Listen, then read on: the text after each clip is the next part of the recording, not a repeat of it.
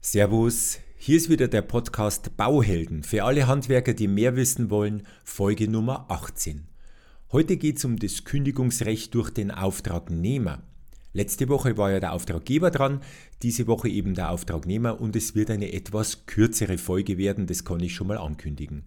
Es geht darum, wie muss ich reagieren, wenn ich kündigen möchte, unter welchen Fällen darf ich überhaupt kündigen und was ist sonst nur zu beachten, damit ich eben nicht in irgendwelche Fallstricke tappe, die gar nicht sein müssen. Ich wünsche viel Spaß beim Zuhören und würde sagen, auf geht's.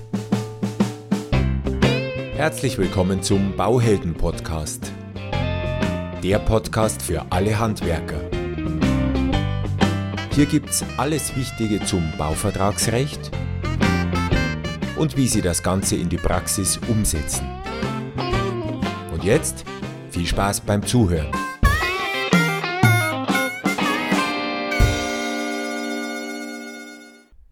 Der Grund, warum das heute eine kürzere Folge wird, ist, dass einfach das Kündigungsrecht des Unternehmers gegenüber einem Kunden vom Gesetzgeber her ziemlich eingeschränkt ist.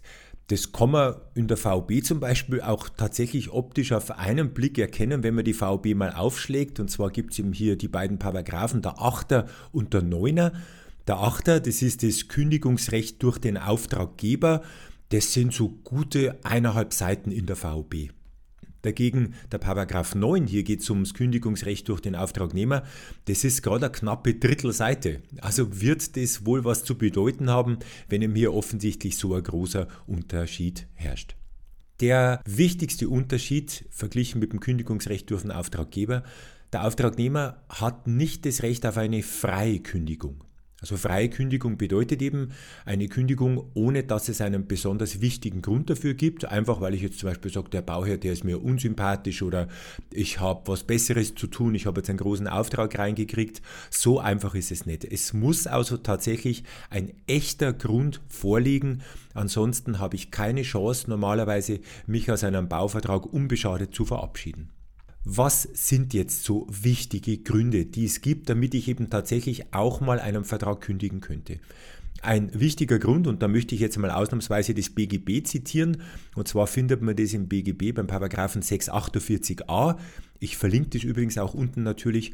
Und da steht eben, ein wichtiger Grund liegt vor, wenn dem kündigenden Teil unter Berücksichtigung aller Umstände des Einzelfalls und unter Abwägung der beiderseitigen Interessen die Fortsetzung des Vertragsverhältnisses bis zur Fertigstellung des Werkes nicht zugemutet werden kann. Natürlich gilt es jetzt für beide Seiten, aber der Unterschied ist eben, dass der Bauherr auch ohne Grund tatsächlich den Vertrag kündigen könnte. Ich glaube, der häufigste und auch wichtigste Grund in der Praxis ist, dass der Bauherr nicht zahlt.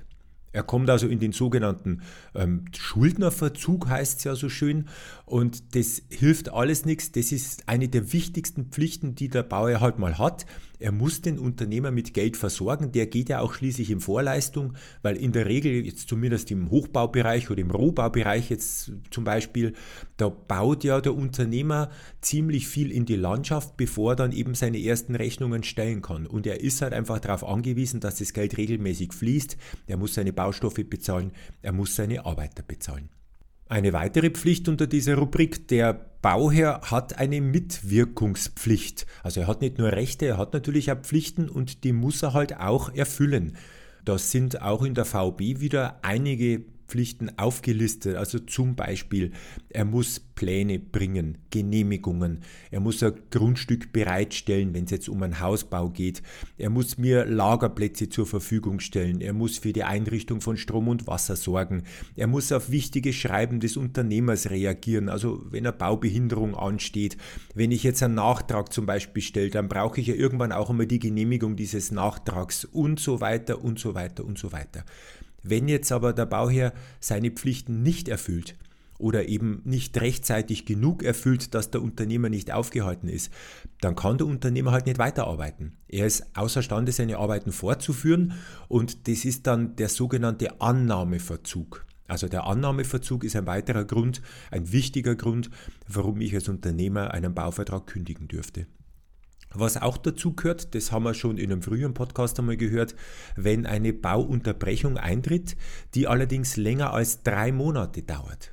Das gibt es beim Paragraphen 6 in der VB nachzulesen. Da geht es immer um die Baubehinderung. Und wenn jetzt der Unternehmer eine Baubehinderung gestellt hat und drei Monate lang auf der Baustelle nichts passiert, kann er den Vertrag kündigen. Das ist übrigens ein beiderseitiges Recht, also auch für einen Bauherrn wäre es ein Grund, einen Vertrag kündigen zu können. Und eine letzte Möglichkeit, die ist tatsächlich anscheinend nicht so ganz bekannt in Unternehmerkreisen. Ich kann ja als Unternehmer unter bestimmten Voraussetzungen vom Bauherrn eine Bauhandwerkersicherung verlangen. Das ist im BGB der Paragraph 650f und auch da möchte ich darauf verweisen, ich habe schon mal eine ganze Podcast-Folge zu dem Thema gemacht. Die Spielregel lautet eben hier so, dass wenn mir der Bauherr diese Bauhandwerkersicherheit verweigert, dann kann ich einen Vertrag kündigen. Das reicht auch schon, wenn er die einfach zu spät bringt und ich ihm eine Nachfrist setze, er bringt es immer noch nicht, dann spätestens ist es Zeit, den Vertrag zu kündigen.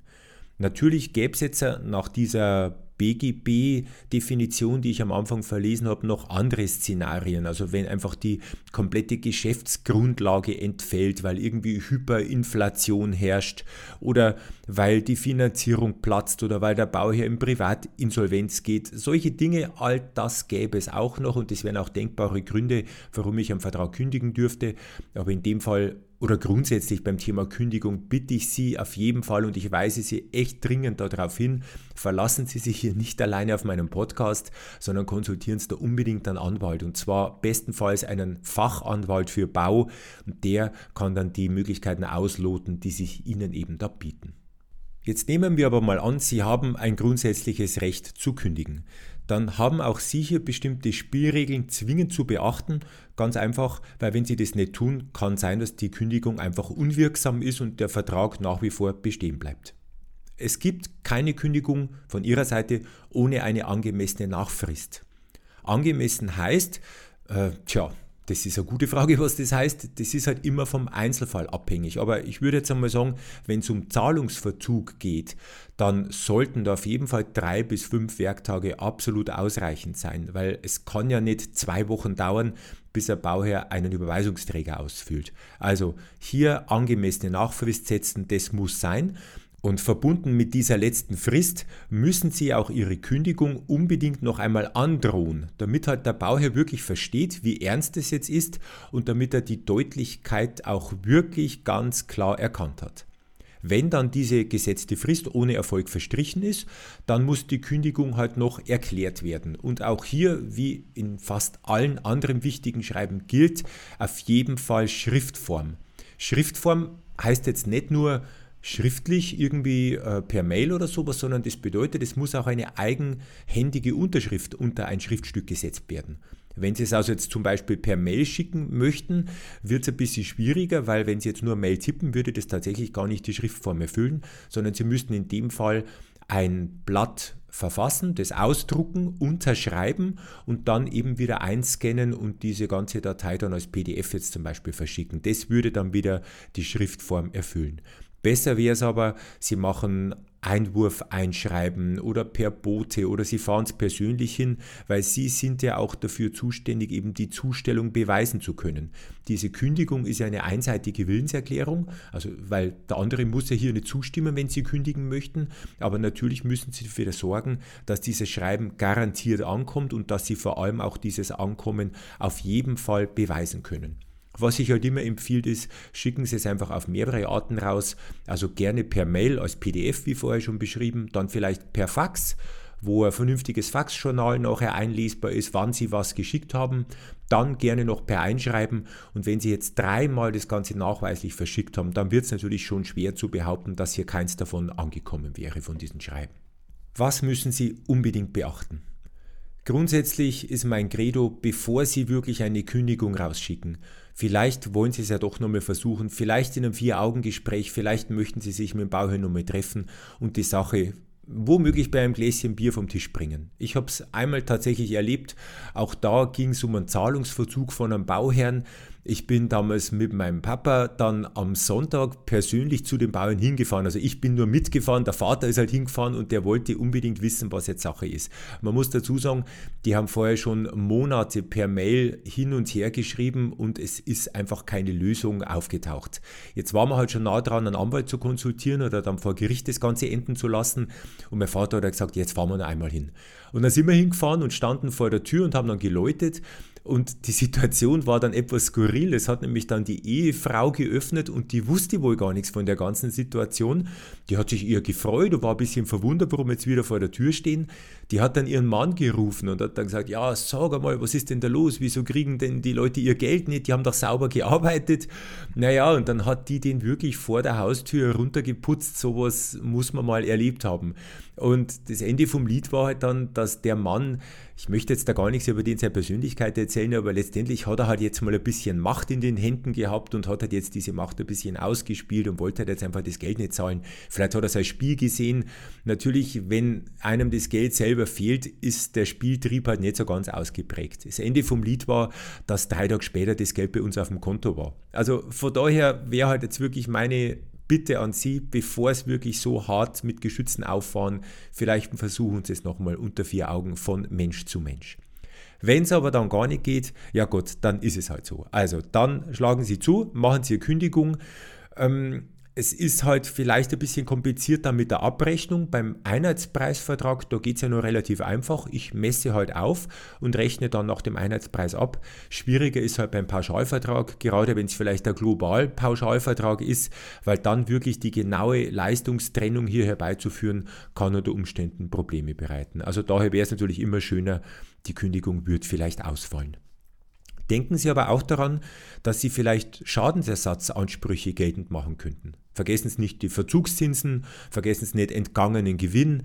Denken Sie daran, dass Sie vielleicht Nachteile erleiden, weil Sie jetzt ganz schnell einen neuen Auftrag brauchen und da vielleicht mit Kampfpreisen reingehen müssen. Wenn da irgendwas nachweisbar ist, bringen Sie es zu Papier. Es schadet ja nicht, wenn die Streitsumme ein bisschen höher ist, falls es dann später zu einem Vergleich kommt. Lieber habe ich die Hälfte von einer etwas größeren Anfangszahl. Und sofern Ihr Schaden wirklich objektiv nachweisbar ist, haben Sie sicher bestimmt gute Chancen vor Gericht. Bestehen Sie unbedingt unverzüglich auf eine Leistungsfeststellung und auf eine Abnahme. Beide Vertragspartner haben das Recht dazu, vor allem Sie natürlich, weil nur so können Sie halt einfach klären, wo genau haben Sie mit der Arbeit aufgehört, wo genau fängt jetzt unter Umständen eine andere Firma mit der Arbeit an. Dann wissen Sie eben auch, wofür Sie Rechnung stellen dürfen und Sie wissen vor allem auch, wofür Sie die Gewährleistung übernehmen müssen. Wenn Sie dann diese Leistungsfeststellung machen möchten, sollten Sie den Bauherrn dazu einladen und zwar auch wieder mit einer angemessenen Frist, weil jetzt ist nämlich so, wenn der diese Leistungsfeststellung mit Ihnen gemeinsam verweigert, oder einfach nicht kommt unentschuldigt. Also wenn ein wichtiger Grund jetzt vorliegt und er teilt Ihnen die mit, dann natürlich nicht. Aber wenn der einfach nicht kommt, dann haben Sie tatsächlich das Recht, die Leistungsfeststellung alleine zu machen. Und die Beweislast für das, was Sie da draußen dann dokumentiert haben, geht von diesem Zeitpunkt an auf den Bauherrn über. Das ist durchaus für Sie von Vorteil und deswegen bitte angemessene Frist, nachweisbares Schreiben, immer dasselbe Spiel und dann müsste eigentlich alles einigermaßen gut ausgehen. So, wie schon angekündigt, tatsächlich bin wir heute schon am Ende dieser Folge angelangt, weil mehr gibt das Kündigungsrecht durch den Auftragnehmer leider nicht her. Ich würde Ihnen wünschen, dass Sie möglichst nicht in diese Situation kommen. Sollte es aber dann dennoch mal passiert, dass Sie halt wenigstens mit einem hellblauen Auge aus der ganzen Sache herauskommen. Dann bleibt mir nur noch Ihnen viel Erfolg und viel Glück zu wünschen. Ich bedanke mich fürs Zuhören und denken Sie immer daran, Sie wissen es jetzt inzwischen ja schon, echte Bauhelden wissen einfach mehr. Vielen Dank fürs Zuhören. Noch mehr Infos finden Sie unter www.tom-cat.de.